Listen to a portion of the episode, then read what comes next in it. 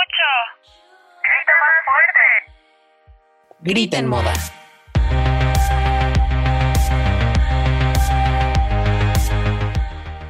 Hola, yo soy Mila Hola, yo soy Jacobo.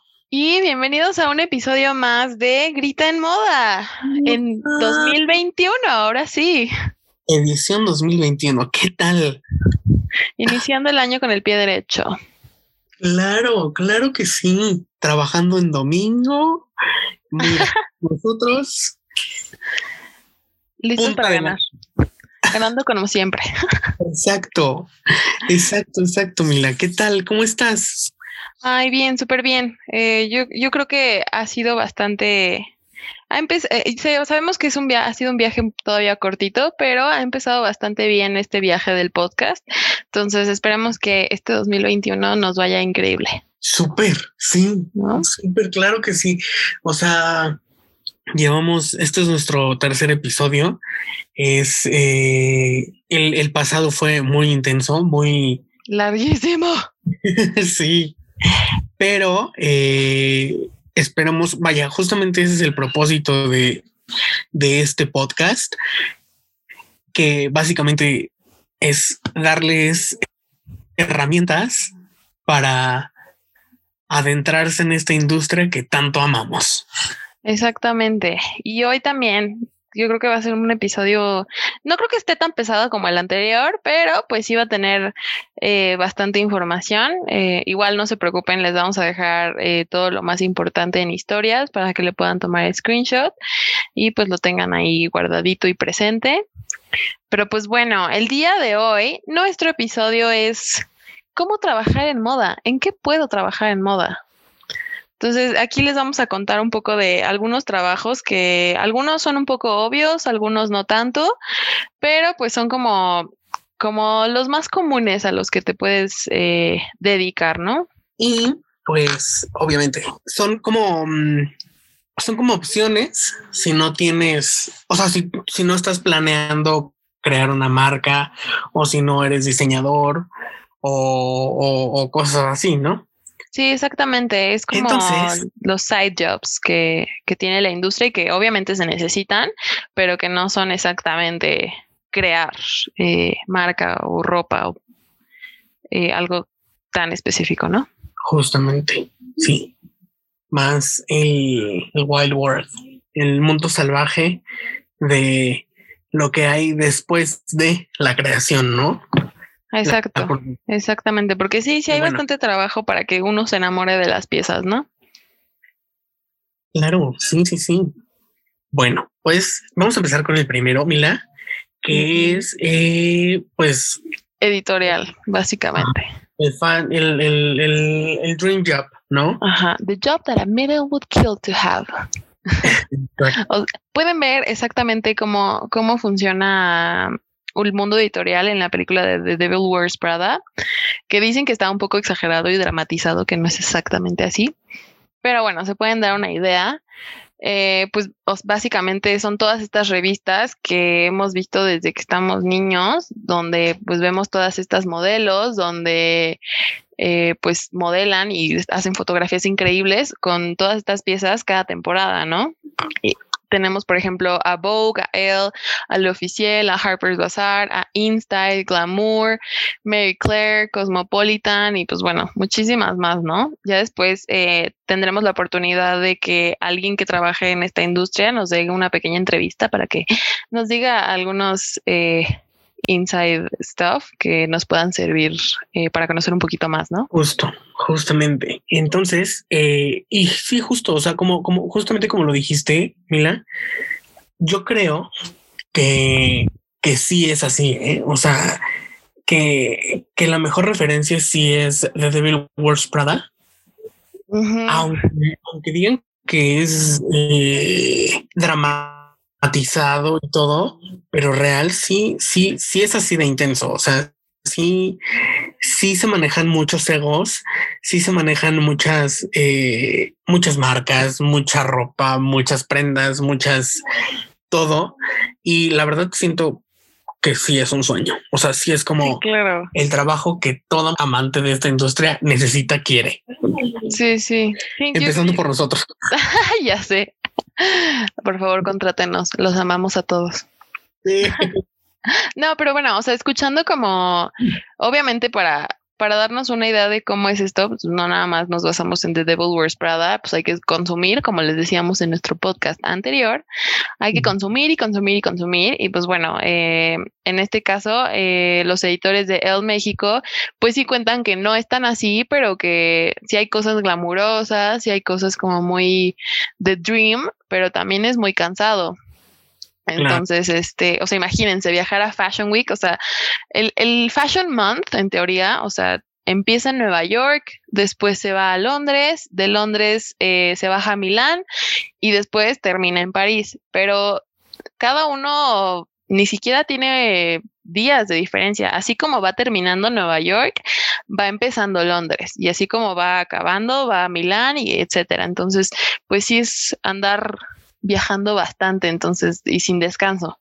Entonces sí ha de ser bastante ajetrado, pero creo 100% que si te encanta esta industria, pues también va a ser super dream job, ¿no? Claro, no, y además, o sea, el jet lag, ¿te imaginas?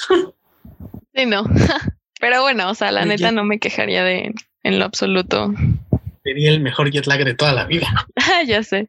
No, además, o sea, imagínate viajar a París, a Milán, o sea, y esto es dos veces al año, entonces no, no, no tienes que ir a todas, porque obviamente hay un equipo en todas las revistas donde pues se dividen eh, eh, las diferentes Fashion Weeks para pues obviamente no estar eh, todos en, al mismo tiempo, pero pues sí ha de ser cansado, pero imagínate viajar, o sea, estás viajando con tu empresa y estás viviendo Fashion Week y viviendo en, en París o en Milán, ¿no? O sea, sí ha de ser bastante cool. Justo. Justamente. Pero pues bueno, aquí obviamente en México eh, los equipos son, han sido mucho más eh, reducidos conforme han pasado los años, porque pues ya también la demanda de, revistas impresas ha bajado debido a pues toda esta revolución digital, pero pues eh, han conservado cierta importancia, ¿no? Que son como las que mencionábamos como Vogue o Elle, Harper's Bazaar y pues así, ¿no? Entonces también tenemos eh, pues varias revistas que no todas hacen prints eh, dos veces al año, la mayoría están 100% digital, pero eh, pueden hacer sus issues de otoño-invierno o de primavera-verano. Entonces tenemos, por ejemplo, a DNA Magazine, que también es como muy girly, como muy rosita y así. Tenemos a eh, Meow Magazine, que fue hecha por Olivia Mesa, Magazine, que fue hecho por un estudio de diseño que se llama Fase, y una fotógrafa que se llama Mariana García. Tenemos a Revista 19, Revista Pánico, que fue también hecha por un fotógrafo que se llama Tony Solís. Y pues bueno, tenemos aún mucho más revistas independientes, ¿no? Sí, como Bad Hombre, que está dirigida por Juan Pablo Jiménez. Uy, es muy buena, ajá. Eh, también Romina, es por, por Romina Sacre. Y Moi, que es eh, por Marta de Baile, pero... Es pues como más lifestyle, ¿no? Sí, exacto. Eh, justo era lo que iba a decir. Igual, pero tiene como, como estas, estos tintes, obvio, de, de, de moda, estilo y así, pues muchas más la verdad, no dije, no, no, no, este, no físicas, hay un sinfín.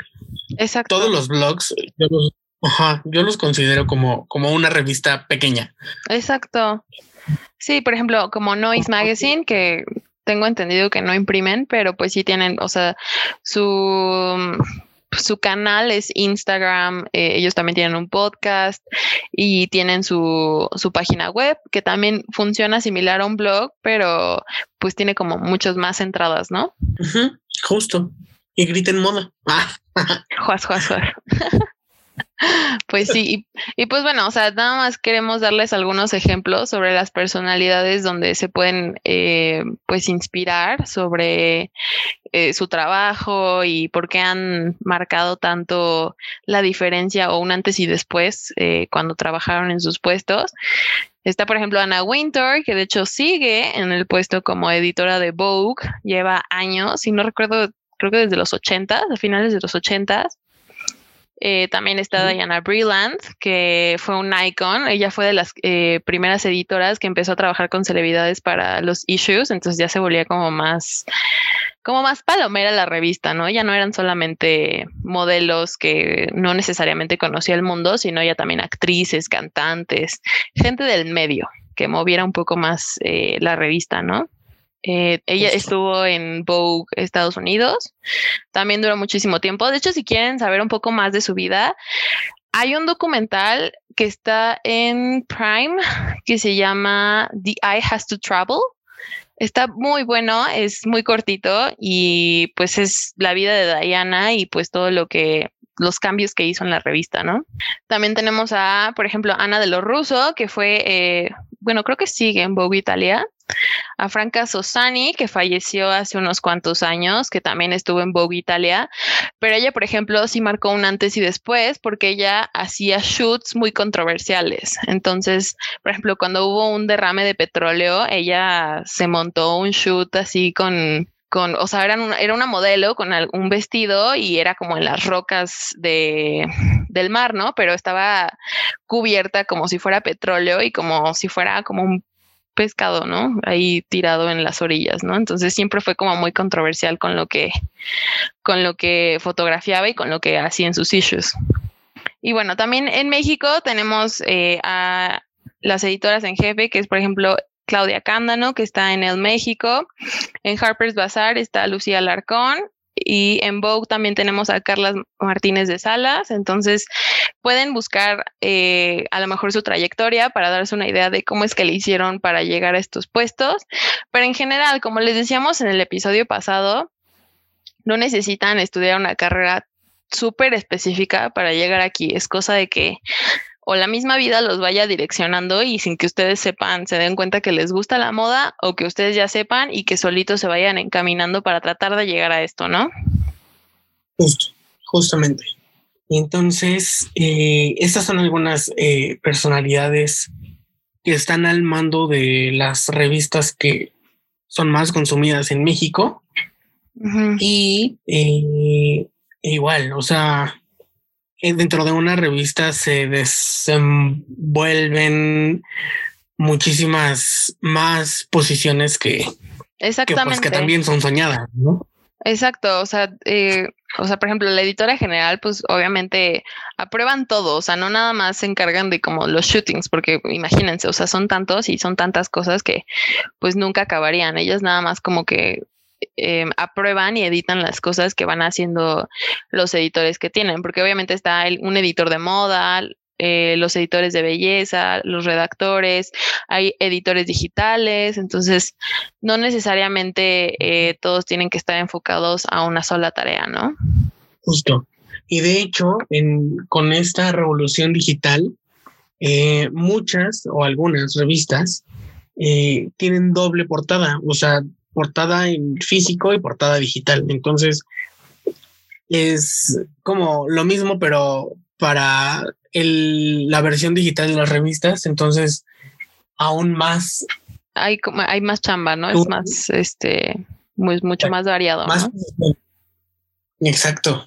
Pues muy bien, este es como em, lo segundo que pensarías después de ser diseñador de moda, donde te podrías dedicar y donde podrías como seguir en contacto con todo, ¿no? Entonces, este es como el segundo go-to de qué te puedes dedicar en la industria. Pero bueno, tenemos bastantes más trabajillos que también les pueden interesar. Ahí les va, ahí les va otro que creo que a creo que todo el mundo en algún punto dice así de necesito ser estas personas que son pues toda la gente que está en el mundo digital o que los conocemos como influencers que pues se han convertido en la publicidad, en embajadores de marca y pues como dice la palabra, se han vuelto gente influyente para la generación y para pues toda la gente que lo sigue en redes sociales, ¿no? Exactamente. O sea, es como como los key opinion leaders de, nuestra generación, de, nuestra, pues de lo que más tenemos a la mano, y lo que siempre ocupamos que son las redes sociales, ¿no? Entonces es como los voceros de una manera un poco más eh, polite, un poco más, eh, orgánico, ¿no? Exacto. Y accesible. Exacto. Sí, o sea, no, no todos usan marcas de lujo y así, ¿no? Entonces, eso es lo padre de todo. Exacto. Sí, justo.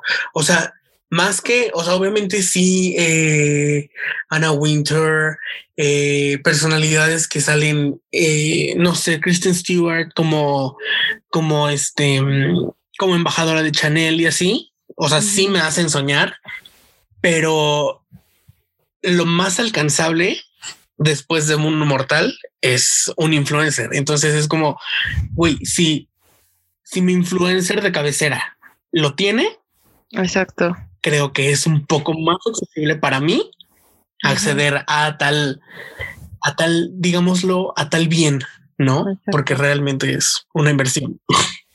Sí, no, no, y además, o sea, no nada más es eh, que te vendan como cosas de lujo, ¿no? O sea, obviamente cada influencer y cada personalidad tiene su estilo, entonces también, o sea, no es lo mismo ver a Chiara Ferragni con, a lo mejor puede estar en Dior así como en modo señora, no sé, saliendo a firmar algo, pero también se puede poner una falda de Bershka con una blusa de, no sé, igual puede ser Dior o Chanel, ¿no? Entonces, si es como, ah, ok, o sea, y ella tiene un estilo y hay otras que tienen eh, no sé, a lo mejor un estilo más tomboy o más girly, más salvaje, como más, más bien como más, no salvaje, más como como no sé, de prendas sueltas y así como sueltillo más bien.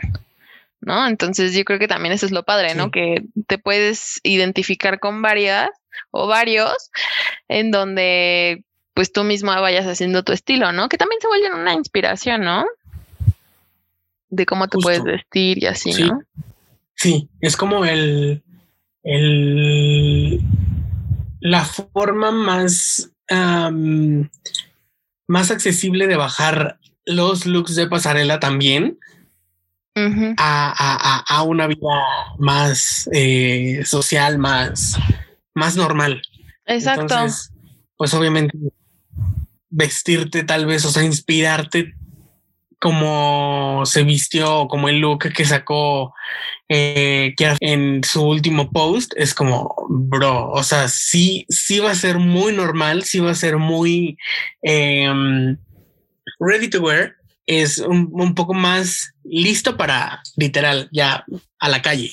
Entonces, obviamente un estilo, un estilo inspirado en, en, estas celebridades, en estos influencers, pues va a representar un un, un buen estilo, un buen, una buena inspiración y pues te va a catapultar, obviamente. O sea, incluso en una de esas te inspiran tanto que te conviertes en la competencia de ellos.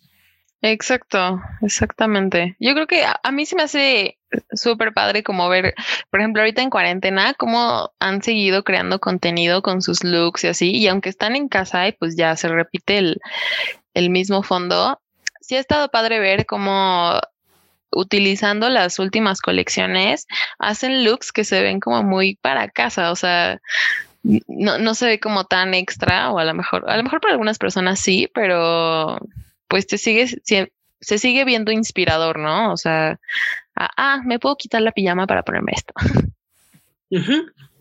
Justo, justo, justo. O incluso darle un sentido muchísimo más glam a tu pijama, ¿sabes? Ándale, exacto. Sí, sí. Sí, pues bueno, o sea, de aquí obviamente varían. Hay, hay algunas que ya están, que están como muy enfocadas a como a fashion y que la mayoría de todas estas eh, influencers empezaron con un blog. Entonces, por ejemplo, tenemos a la pionera que fue Kiara, Kiara empezó en 2009 con su blog de, de Blonde Salad. Entonces, eh, hoy ya es como un medio aparte que ella maneja. Y hoy, pues, esta mujer ya tiene su marca, eh, ha hecho colaboraciones con Lancome de maquillaje. Y ya su perfil eh, sí sube sus looks, pero ya también se ha vuelto como un poco más lifestyle, ¿no? Entonces, porque nos ha presumido a su criatura, ahorita está esperando a la segunda, entonces sí se ha vuelto como más, como más íntima, ¿no? Hay otras que siguen súper enfocadas a como fashion y sus looks y cómo combinar ciertas cosas, te dan tips algunas o algunas nada más son como eh, fotografías no tan editoriales, pero sí se ven como más producidas. Entonces, este, pues sí se mantiene como, como esta línea de creatividad, ¿no? Justamente, justamente. Y eh, otros, otros ejemplos internacionales serían como, creo que tú dilos porque no me voy a saber. Ah, bueno, también eh, tenemos a Leonie Han, no estoy segura tampoco de cómo se pronuncia. Ella es alemana, pero también tiene un feed bastante agradable con sus looks. Alexa Chung, que eh, hasta cierto punto se ha vuelto un poco celebridad. Em, pero ella también ha sido pues un icono de estilo por bastante tiempo. Ella es como más tomboy, su estilo. Ella no inició con un blog, pero pues ha podido participar como en varias revistas y así.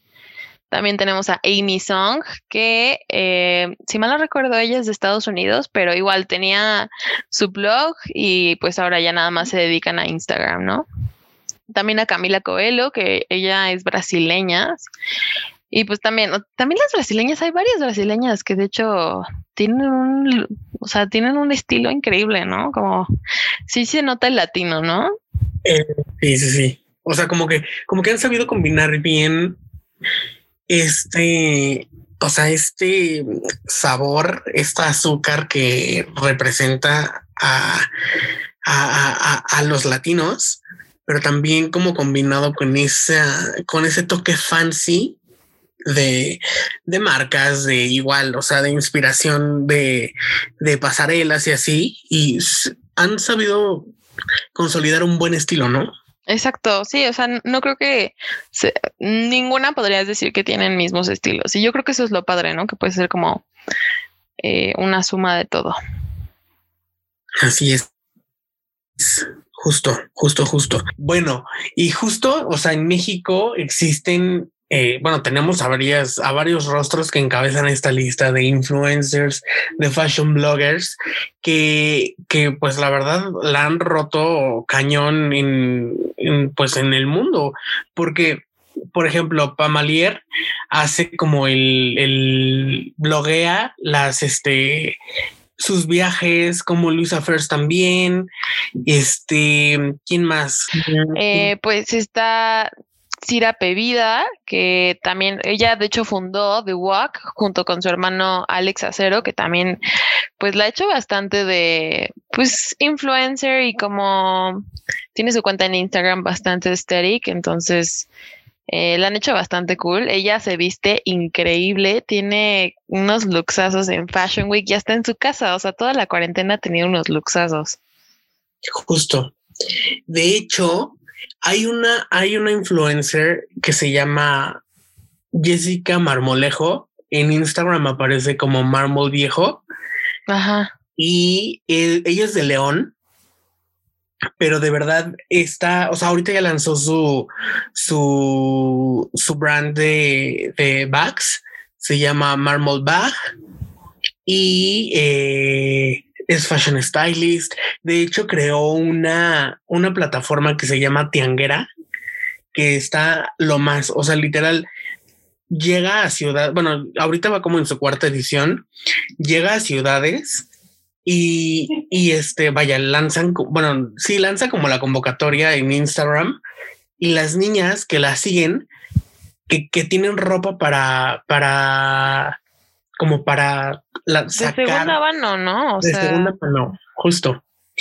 Entonces está súper padre porque aparte también hace como este, como esta ayuda social, ayuda con impacto social al mundo. No, más bien, ayuda con impacto ambiental y, y literal, o sea, la ha roto en Fashion Weeks, en, en este, o sea, como en, capitales de moda, tipo París, haciendo for shootings y así. de verdad está súper padre y literal. O sea, a veces saca looks que le costaron 150 pesos con todo y zapatos. Sí, sí la he visto. Ella, la verdad es que sí lo está hecho bastante bien y pues ahora es parte de las que seguimos, ¿no? En Instagram, que es la plataforma principal de todas ellas, ¿no?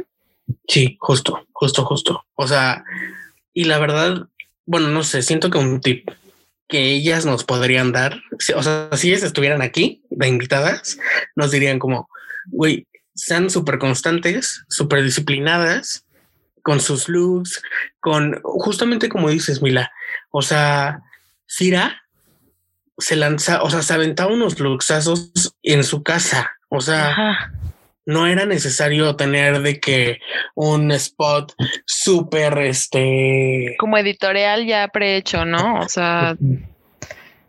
Sí, ha sido bastante, bastante orgánico, ¿no?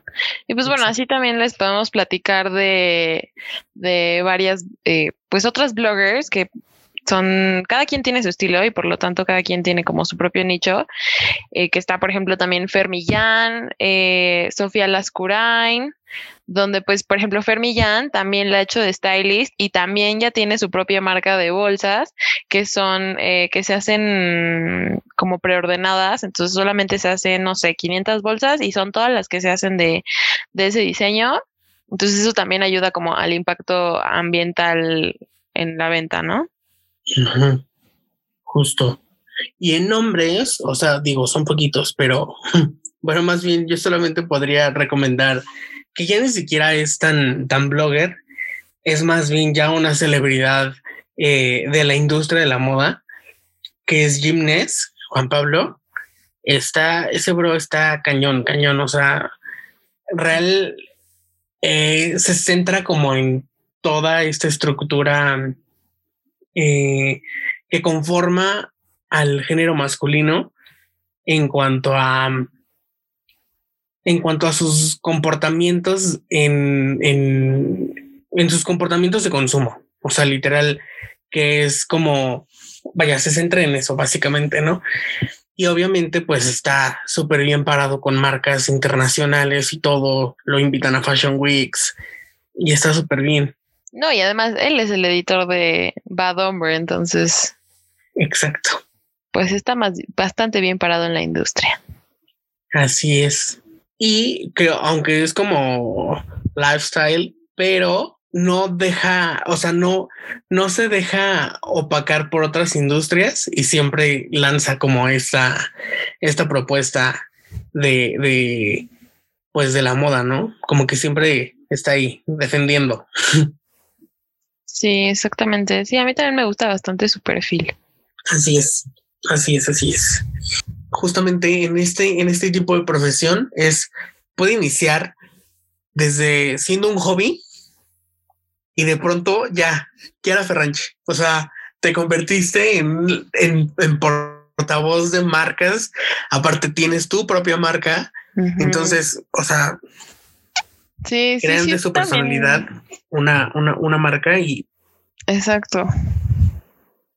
Sí, eh, yo creo que también eso es lo padre de pues, ser influencer, ¿no? O sea, no te tienes que adaptar a los estilos o, mm, pues sí, en general al estilo que tienen, no sé, el resto de las personas, porque tú vendes con él, o sea, ese es, ese es tu, tu plus, o sea, que tú lo vendes justo con tu estilo o sea, como que lo traduces y ya, así es como lo sacan, ¿no? Yo creo que eso es lo más padre de, de ser estas personalidades, pero no se crean, o sea, nosotros los vemos en redes sociales que viven una vida fabulosa y así, pero tampoco es tan sencillo, es mucha cosa de constancia, es cosa de, pues, eh, pues sí planear bastantes cosas para que sus canales crezcan, para que su Instagram crezca. Entonces, si les gusta, si se les da tomarse fotos diario producidas, ¿verdad? O sea, échenle un poco de ganitas.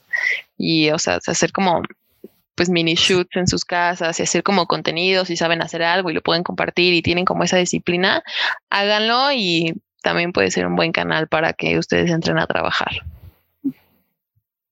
Así es. Así es, así es. Pues moving on. ¿Qué más? ¿Qué más? ¿Qué más? Otros trabajos donde se pueden desarrollar. tenemos a PR, que bueno, ese es como el, en el argot de, de, la moda, nada más se le dice PR, pero pues es relaciones públicas.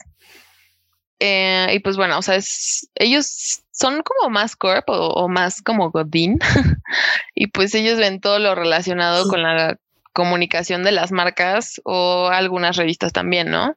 Entonces, eh, es como por ejemplo, Chanel tiene su PR eh, manager y ellos hacen relación con los editores de las revistas, con algunas otras marcas para poder pues comunicar y posicionar la marca eh, de manera local, ¿no? Donde en las revistas salgan, ya sea para los shoots, para espectaculares, para como notas específicas, etcétera, ¿no? Entonces, eh, pues sí tienen una chamba bastante, eh, pues no compleja, pero pues sí con muchas actividades, ¿no? Sí, claro. O sea, desde, y justo como dices, es muchísimo más godín, pero obviamente si este, si este, si esta posición es desenvuelta por alguien que realmente es apasionado por la moda, es este, se convierte en un real, en un muy buen, eh, en una muy buena posición, en una muy buena eh, profesión, porque justo como dices, o sea, tienen toda esta logística con, con influencers, con medios de comunicación, con este, con producciones, eh, o sea, de que producciones audiovisuales de la misma marca, y considero que esta sería más, em, más perfecta para, para, o sea, para desenvolverla en marca, ¿sabes? O sea, es como sí, claro. Eh, todos los, todos los cifers que tener una marca a lo largo del año, lanzamientos, este, ediciones especiales, eh, vaya, las colecciones de, de, de, cada, vaya, dos veces al año. Siento que, que estos esfuerzos de PR son los que más eh, pues los que más resaltan y los que más eh, dejan de qué hablar, ¿sabes? O sea, pon tú los PRs de, de, de Jean Paul Gaultier aquí en México están, o sea, cañoncísimos. O sea, real, creo que los lleva Trendsettera. Ah, porque también es eso, no, necesariamente necesitan estar como dentro de la dentro de la empresa, sino también hay muchas agencias de relaciones públicas que se dedican a llevarle todo esto a las marcas. Justo, justo, justo. Trendsetter es una. Eh, Another Company, que tú me la presentaste, Mila. Sí, yo también. O sea, lleva, lleva muy buenas, muy, muy, muy buenas. ¿Y qué más? Pues ahorita no se me viene a la mente alguna otra, pero pues sí, o sea, no nada más. Pueden buscar por los dos lados, dentro de las marcas, eh, si tienen ese puesto, o en agencias de publicidad. Sí, sí, sí. De relaciones públicas, perdón, agencias de relaciones públicas. Justamente. y Em, y bueno, a veces también está como junto o están muy pegaditos, trabajan muy de la mano con el área de marketing, que el área de marketing puede ser un poco más analítica, eh, donde ven más las estrategias eh, locales que se pueden eh, aplicar o la administración de las campañas globales que algunas marcas mandan desde su matriz entonces, eh, relaciones públicas y marketing trabajan muy de la mano. De hecho, a veces eh, los departamentos eh, están totalmente juntos. Entonces, te puedes encontrar gerente de PR y de marketing. O a veces los puedes encontrar separados, pero trabajan súper de la mano porque uno depende del otro. Exacto.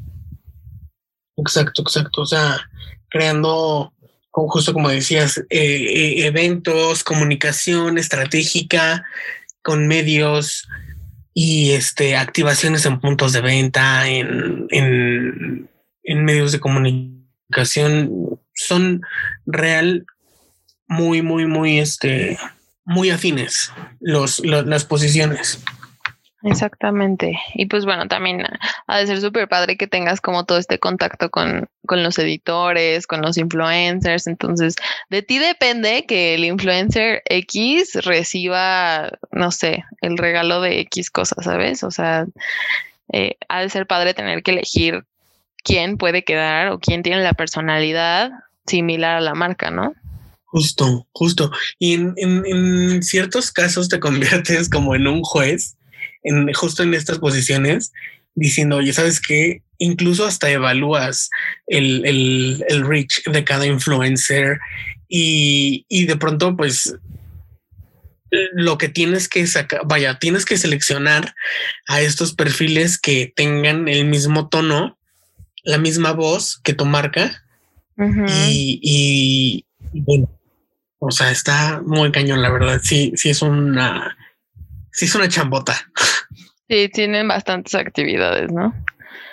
Y pues bueno, moviéndonos igual todavía en la parte, eh, pues Godín, tenemos a los buyers, que pues bueno, eh, en general las marcas de lujo normalmente eh, operan, por ejemplo, yo que estoy en Gucci, la matriz pues obviamente está en Italia, pero por ejemplo aquí tenemos el corporativo de Gucci México, donde hay eh, el que es, creo que es brand manager, el puesto más arriba.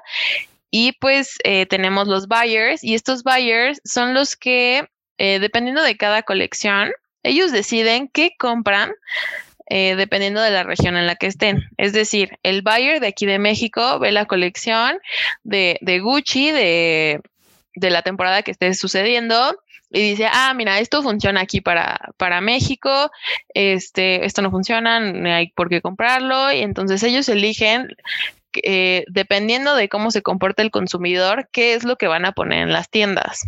Entonces también se vuelve como... Exacto, regionalizan todas las colecciones.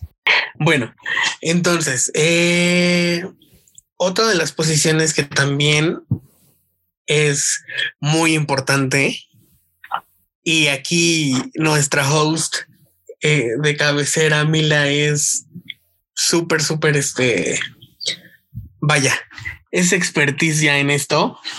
Visual merchandising. Cuéntanos más o menos cómo es, de qué va la posición, Mila. Cuéntanos tu, tu, tu pues fantasía hecha realidad.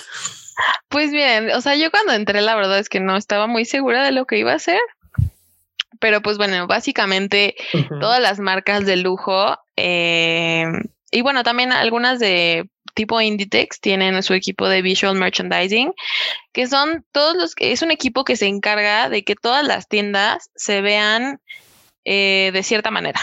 Por ejemplo, en Gucci tenemos lineamientos que vienen desde Italia entonces nosotros tenemos que hacer lo más parecido posible en las tiendas de aquí de México, obviamente dependiendo de el stock que tenga y, y del mood que en el o del, del movimiento de los clientes más bien. Entonces, eh, nosotros lo que hacemos es eh, pues acomodar bolsos, acomodar la ropa, este, y incluso a veces cuando hay eventos, digo, cuando no hay pandemia, evidentemente, se hacen como acomodos especiales en las tiendas, y es que va a ser en las tiendas, entonces nosotros hacemos que todo se vea on point para cualquier momento, ¿no? Entonces nosotros ya sea acomodamos los maniquís para que se vean como más atractivos con los diferentes looks eh, y pues se trata de darle un refresh. Eh, nosotros le damos un refresh más o menos cada mes a todas las tiendas eh, en la Ciudad de México y, por ejemplo, mis jefes sí viajan al resto de las tiendas que están en toda la República. Pero pues es eso, tratar de darles un refresh cada mes para que siempre se sientan nuevos, siempre los clientes vean como nuevas propuestas, nuevos, eh, nuevos productos que a lo mejor no habían visto simplemente porque no estaban expuestos. Y pues sí, es eso básicamente, hacer que todo se vea súper atractivo en cuando yo era más joven, fui, eh, ¿cómo decirles? Fui, pues como, como asistente de visual merchandising para, para Forever 21. que es una marca pues de low cost, fast fashion. Pero sí, justamente como, como dices, como dices, Mila, o sea, nos básicamente nos encargábamos de, mm, de crear el ecosistema de la marca, ¿no? Exacto. Obviamente, en un almacén como Forever 20, pues es mucho, o sea, es muy difícil y no es tan, o sea, no es como un effort muy importante que tenga tanto impacto en las ventas, pero por lo, pero por ejemplo, en, en Gucci, si te encargas de hacer un ecosistema como, como justamente yo siempre he creído que es como una atmósfera súper de, de, de lo que la marca de lo que la marca tiene muestra como propuesta en sus en sus este en sus desfiles en sus colecciones de cada de cada año de cada seis meses. Entonces siento que la responsabilidad de ustedes es como darle al cliente el, o sea, la satisfacción de, ¿sabes qué? Sí, o sea, al momento de entrar a un Gucci, a un punto de venta, estoy entrando a la marca. Exacto. ¿no? y también, o sea, obviamente depende eh, el buyer habrá decidido que es eh, lo que más se vende en las regiones. Entonces, por ejemplo, aquí se vende mucho la parte de accesorios, ¿no? Entonces hay que ponerle cierto énfasis a todos los accesorios eh, y no tanto al ready to wear, por ejemplo. Pero sí es hacer como este balanceo entre lo que queremos que se venda y lo que es nuevo y hacer que pues siempre se vea atractivo el lugar, ¿no? Y bueno, moviéndonos a otra de nuestras profesiones, eh, tenemos fotografía que, pues bien, o sea, eh, ellos se encargan de crear narrativas eh, a través de fotos editoriales o de campañas, de catálogos, donde se comunique ya sea una historia que la marca quiera contar o las revistas o quien sea que esté eh, pues ordenando estas fotografías, ¿no? Es, son personas que son muy importantes, que sí deben de ser, eh, o bueno, tener esta mente creativa para poder eh, dirigir y crear como siempre propuestas nuevas de fotografías diferentes que pues puedan hacer que se sienta un refresh en todo el, todo el tiempo, ¿no? Y obviamente también estar como, bueno, es que este, vaya, la fotografía es, está como en dos, más bien no, tiene como muchas vertientes, me explico, o sea, sí, la marca, o sea, la marca puede tener sus propios, este, sus propios fotógrafos de producto y, y bueno, pues eso es lo que vemos de que en incluso en redes sociales o, o este o en, en, las, ¿cómo se llama? En la publicidad de revistas, ¿no? También el, el, stylist trabaja mucho de la mano con, con un fotógrafo en una, en, medios digitales impresos. Y, eh, por ejemplo, tenemos a mi adorado, no sé por qué siempre, siempre me sale como referencia, este Mario Testino, que es por excelencia el pues es un fotógrafo bastante reconocido en el medio, ¿no? Justo, sí. Además de que es peruano, entonces, eh, pues sí, ha hecho bastante huella eh, con sus fotografías, ¿no? Sí, o sea, es, es el es el fotógrafo de cabecera de Donatella Versace, de, de Michael Kors. Entonces, aparte, él siempre tiene como esta onda eh, de hacer sus shootings un poco más enfocados a, la moda, o sea, fashion shoots, no sé si se diga así. Sí, sí. Y no. Sí, Entonces, eh, pues vaya, incluso un fotógrafo puede, más bien, incluso una, una, una revista, llámese Vogue, así, puede trabajar con distintos fotógrafos para cada portada. ¿no? Sí, exacto. O sea, porque tampoco es como que tengan uno así contratado 24/7, sino también se trata de esto, de cambiar del estilo, porque todo mundo puede tomar una fotografía, pero también lo que tienen los, los fotógrafos es que tienen este ojo, tienen esta creatividad de, em, de mueve esto, mueve el otro, de hacer una narrativa con, con pues todos los props y pues todo lo que se llega a utilizar en un shoot, ¿no? Entonces, son una parte fundamental para que nosotros nos enamoremos de X pieza en una fotografía que veamos, ¿no? Exacto. Otro también que, otro fotógrafo que también es bastante importante fue eh, Bill Cunningham. Y pues a él le debemos todas las fotos de Street Style. Él empezó a fotografiar eh, celebridades eh, saliendo de fashion shows y así en Nueva York. Y pues a partir de ahí se empezó a popularizar y todo el mundo se empezó a vestir increíble para que a ver si Bill Cunningham les tomaba una foto y salían en los medios, ¿no? Entonces a él le debemos eh, toda esta... Que, la, que la gente se vista increíble para los fashion shows, ¿no? Y que las celebrities también se preocupen por vestirse increíble, ¿no? Exactamente. Y bueno, como lo acabábamos de mencionar, eh, otra persona que también trabaja muy de la mano con todas estas, con la creación de todas estas narrativas, son los stylists que pues bueno, eh, hay diferentes stylists, hay de red carpet, hay para celebridades, hay de cine, televisión, eh, también para videos musicales y pues bueno, hay stylists para editoriales, ¿no?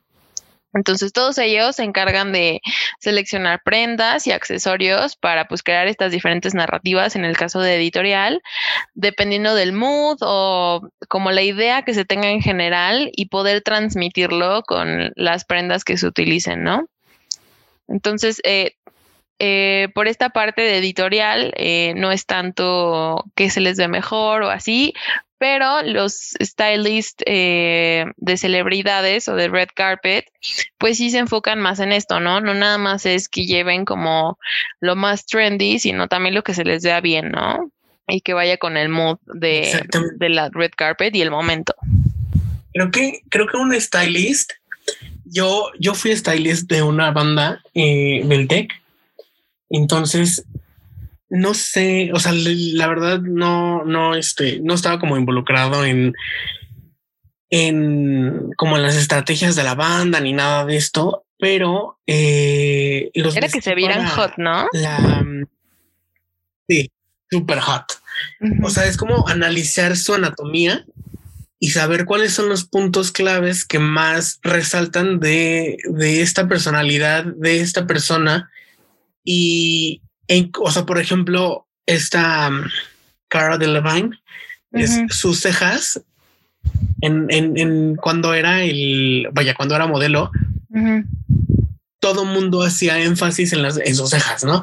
Digo, obviamente esto no tiene nada que ver, creo que esto más bien lo hace un makeup artist, pero eh, así como así como destacaban estas cejas, así en, en la anatomía del, de, del, del rockstar, de la band boy, lo que debe de resaltar es un atributo que, que sea atractivo eh, dentro de la anatomía de la persona. Entonces, el escoger este tipo de prendas eh, se convertía más bien en lo que, lo que dijiste en la, en la, en el primer capítulo, Mila, o sea, en su segunda piel.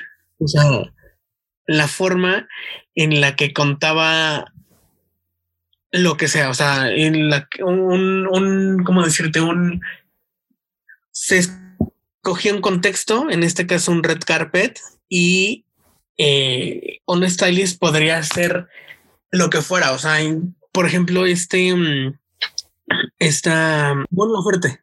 Ajá. Ajá. Mon Laferte. O sea, un stylist también contribuye al mensaje político que quiere lanzar el artista en, la red carpet.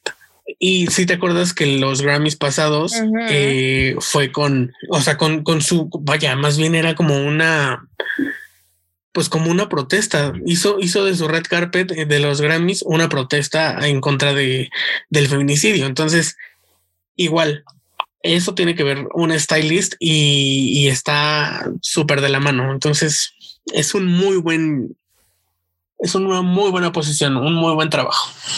Sí, también creo que también es, es un poco más complejo porque es un poco más freelance eh, ser stylist, o sea, no, no es tan fácil que entres como, o sea, en las marcas no, no hay un stylist de cajón, porque también es justo esto, es estar tratando de cambiar la narrativa y contar la historia de diferentes maneras, ¿no?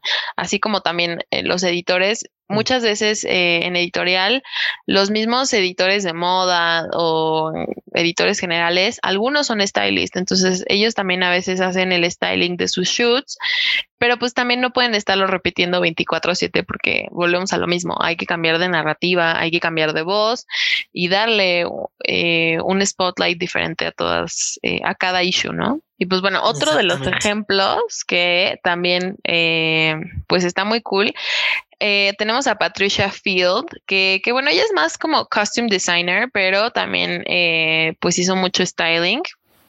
Ella es eh, la que estuvo a cargo del el vestuario de Devil Wears Prada, por ejemplo. Ella se encargó de hacer que cada personaje tuviera como este estilo donde podías decir, ah, si se viste así, pues eh, es este personaje, ¿no? Donde también está súper marcado es eh, en Sex and the City, donde ella también hizo, ella creó todo el vestuario, entonces... Em, Miranda, por ejemplo, era más tomboy, Carrie era como más girly, como más, eh, como más sweet. Incluso Samantha, por ejemplo, tenía un como mood más sexy, como más, eh, pero también como, como formal, porque pues ella era agente de PR, entonces ella es la encargada de crear todos estos personajes a través del vestuario, ¿no? También estuvo a cargo de nuestra última favorita, que fue Emily in Paris, que bueno, para muchos fue un poco odiada, ese podría ser otro tema para podcast, pero eh, pues sí, ella también estuvo a cargo de la creación del vestuario de, Emily in Paris. Entonces, como pueden ver, pues sí es bastante importante, ¿no? Porque a partir de ello pueden crear personajes que quedan marcados con personalidades increíbles, ¿no? Así es, sí, sí, sí. O sea, incluso personas que se han ganado Óscares por diseño de vestuario, ¿estás de acuerdo? Entonces... Exacto. Y, no necesariamente porque lo confeccionen, ¿eh? O sea, es cosa de que junten piezas y hagan el look, ¿no? O sea, y se vuelven un trabajo de styling. Así es. Y pues ya, por último, em, otro de los eh, trabajos que se nos hicieron importantes es todos los makeup artists, que también es un poco un trabajo más eh, freelancer. Eh, pero pues son todos estos masters de maquillaje que pues trabajan en Fashion Weeks o en algunas marcas de lujo específicas, se vuelven como el Global eh, Beauty Director o están como muy, muy de la mano de la creación de cada una de las líneas o de productos diferentes de maquillaje. Y pues bueno, todos ellos, o sea, hacen que los looks en las pasarelas se vean eh, pues como groundbreaking, ya sea que, no sé, les bleachen las cejas o que se usen como máscara de algún color. Entonces, que se vuelva, que todo el look, todo lo que veas en las pasarelas se vea increíble. Y pues también tienen mucha chamba en la parte editorial, ¿no? Porque pues hay que maquillar y hay que hacer que todo concuerde con la narrativa. Me encanta esa palabra, me encanta esa frase. y sí, justo. Realmente el, el, el make-up es una, también es una forma de, de expresión. Pues de comunicar también es una forma de expresión, exacto, que combinado con un buen look de la mano, con un buen stylist y con un buen fashion, con un buen, ay, se me fue el nombre, em, fashion photographer, es, crean las obras de arte que nosotros tanto amamos en cada cover, en cada campaña. Entonces, pues... Sí, son bastante importantes, ¿no? Exacto. Y todo esto, igual, o sea, les digo que es también como muy freelancer porque pues no pueden estar de cajón 24/7 porque hay que cambiar la historia, hay que, hay que cambiar todo el tiempo de cómo se cuentan eh, todas estas historias o, todos estos mensajes que se quieren transmitir. Entonces, eh, si se saben administrar, lo pueden lograr bastante bien. También hay algunos que se han podido eh, quedar, por ejemplo, en, las revistas que tienen la parte de beauty, tienen editores de belleza, entonces pues también si eres makeup artist, te puedes quedar en esa posición que es un poco más godin, si le quieres decir, pero eh, pues dejas de ser un poco de freelancer, ¿no? Pero pues es, eh, es seguir participando en crear todas estas imágenes que nos encanta pegar en nuestras paredes, ¿no? Así es, justamente. O sea, de que, de que hay oficios que puedan apegarse a tu pasión, ya sea, ahorita les dijimos un buen de, un buen de posiciones, pero al final de cuentas es la industria, la industria que nos, la que nos mueve, ¿no? Exacto. Y pues eh, incluso también, o sea, como decíamos de creadores de contenido, también si les gusta mucho el make-up, que se ha vuelto un trend y ha crecido bastante, pues también se pueden dedicar a eso, ¿no? Hacer como eh, videos de maquillaje, de skincare y hacer sus propias producciones, ¿no? Justo. Y creo que lo más importante, ya, o sea, llámese cualquier profesión, llámese cualquier oficio que ustedes decidan o que nosotros decidamos más bien también, porque pues aquí andamos. este, todo, todo tiene que ir de la mano con, con la pasión que tengas y obviamente, justamente otra vez lo volvemos a decir, con consumirlo. O sea, no puedes, no puedes llegar a un lugar y decir, oye, ¿sabes que Yo soy fashion, fashion stylist y traer un look que, que no habla por ti solo. O sea, obviamente... o, deja tú que no tengas el portafolio con el que pruebes que puedes hacer, o, no sé, un mood punk o como, mm, no sé, uno más girly, uno más sweet. O sea, que tengas prueba y que tengas esta práctica donde tú puedas demostrar y pues también que tú estés probando qué es lo que te gusta hacer, ¿no? Sí, claro. Claro, Y obviamente eh, ahí, ahí, o sea, ahí regresamos como a la creación de contenido. O sea, muchísimos beauty bloggers, terminan creando, terminan creando de sus redes sociales el portafolio de alguna producción, llámese editorial, audiovisual y, y, y whatever. O sea, entonces, o sea, vaya, todo tiene que ver todo tiene que ver con esta industria, todo tiene que, todo está de la mano. Y les digo, o sea, el creador de contenido, más bien el, la profesión se puede convertir en la creación de contenido y este tu mejor portafolio para mostrar al mundo o con las producciones que quieres trabajar lo que sabes hacer. Entonces, exacto. Al final, pues, caemos en lo mismo y lo mismo no, no es como aburrido, al contrario, es súper divertido porque exploras un montón de estilos, un montón de tendencias y creas tu forma de trabajo. Exacto, e incluso, o sea, tú mismo te puedes poner como tus propios retos y pues poco a poco haces un portafolio mucho más grande, ¿no? Justamente, justamente. Y pues bueno, o sea, regresando como a la parte de pues todos estos makeup artists que trabajan en diferentes áreas, para que los googlen y que a lo mejor y se dan una idea de cómo pueden hacerle para ser ellos. Está, por ejemplo, Pau Florencia. Pau Florencia es mexicana. Hoy si la buscan en YouTube, tiene muchísimos seguidores porque se volvió justo esto, beauty blogger. Pero ella comenzó en editorial y ella fue editora de belleza. Entonces, a partir de ahí, pues aprendió muchísimo y decidió lanzarse solita, ¿no?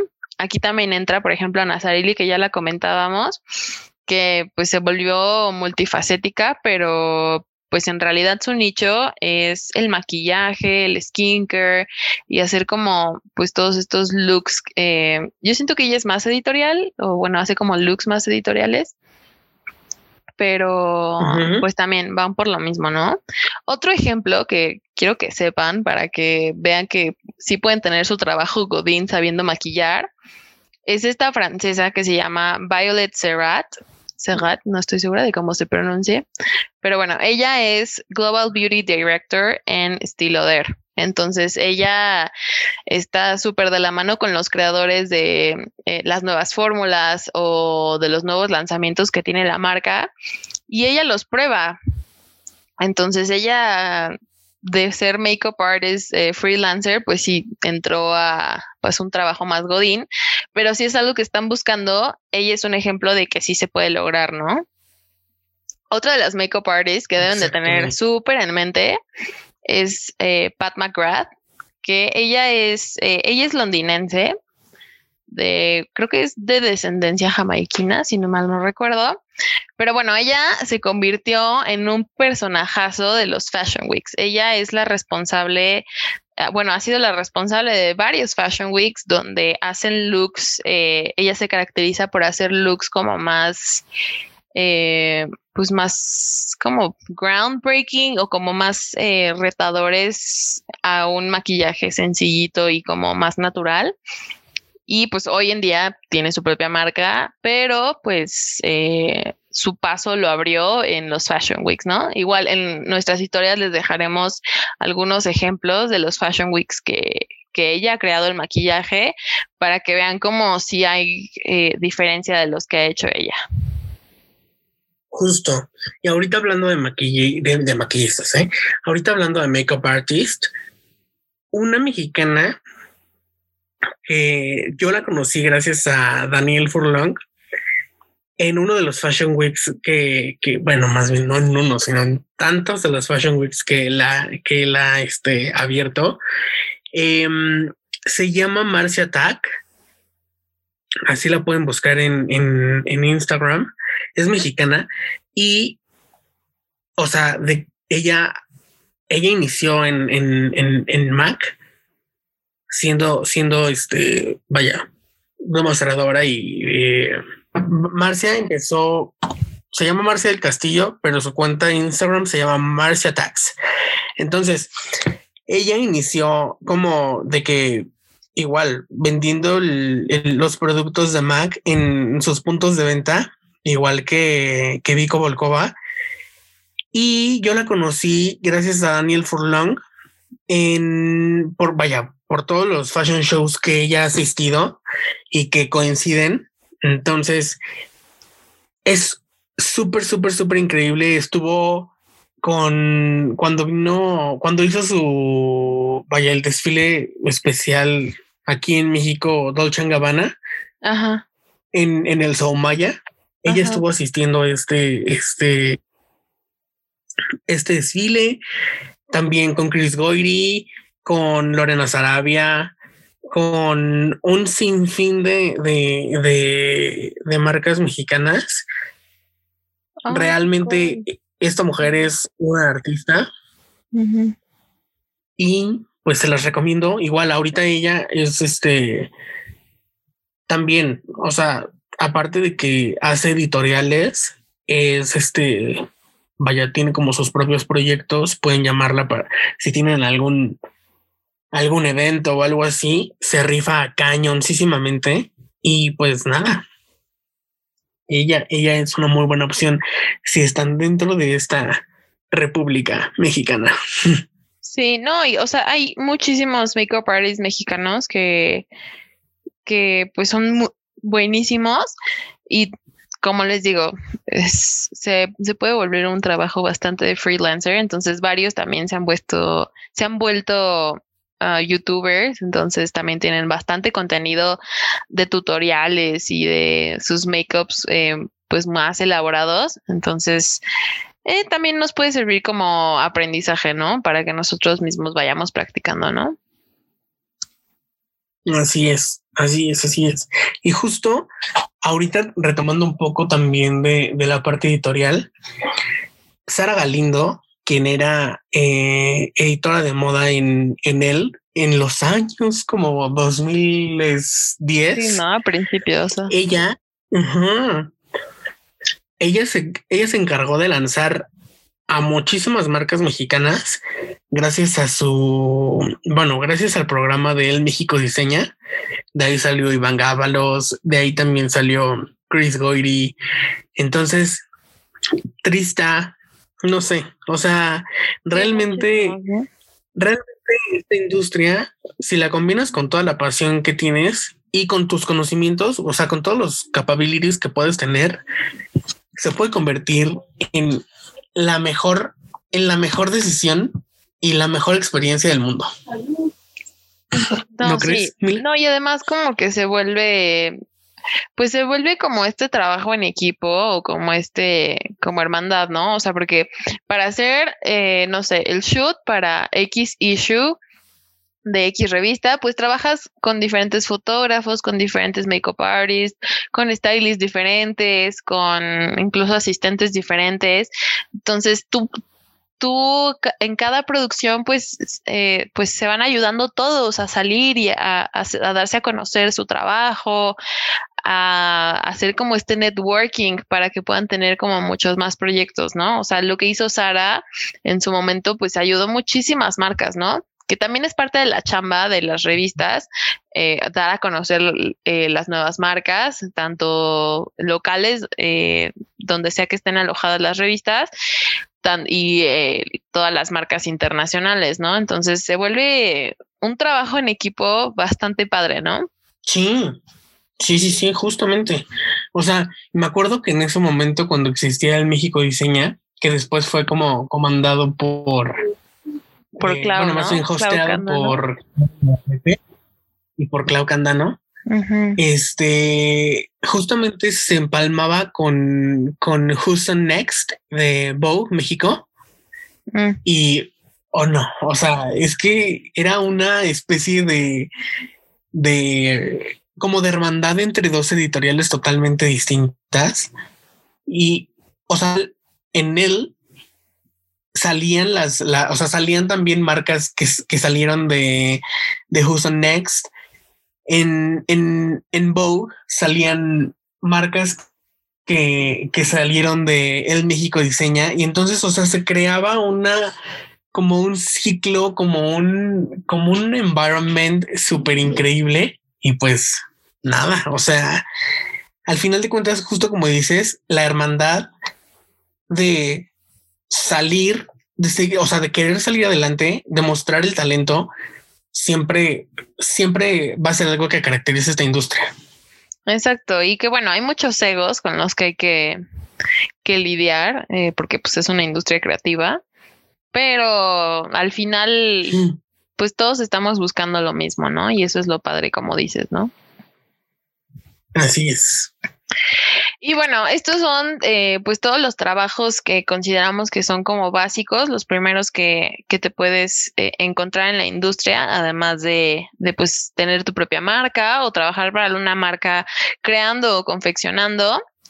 Eh, obviamente hay pues nichos específicos dentro de, estos trabajos que les mencionamos, pero pues bueno, es para que también se den una idea. Eh, igual eh, les dejamos en nuestras historias todas las personalidades de cada diferente trabajo que les mencionamos, para que pues si están en Google sus vidas, se den una idea de que, que estudiaron o en dónde han trabajado y cómo le han hecho para llegar hasta donde están, ¿no?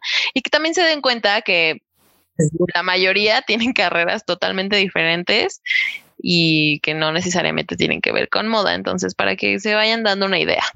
Así es, así es, justamente. Eh, y creo que va a servir muchísimo, eh, igual que como con las carreras, que les compartamos estas, eh, todas estas personalidades, porque, pues, justo van a empezar como a seguir el, el journey, el cuál, cuál, cuál han sido sus, sus pasos o sus posiciones más importantes y se van a dar una idea y lo van a lograr.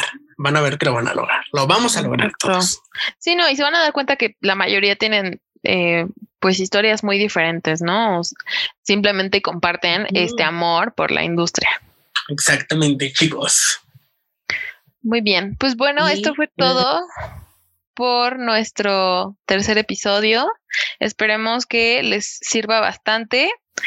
Eh, recuérdanos seguirnos en nuestras redes sociales. Igual estamos como Grita en Moda. Y pues bueno, ahora sí, nos vemos el próximo lunes. Chao. Hasta luego, chicos. ¿Qué? Más fuerte. No te escucho. Grita más fuerte. Grita en moda.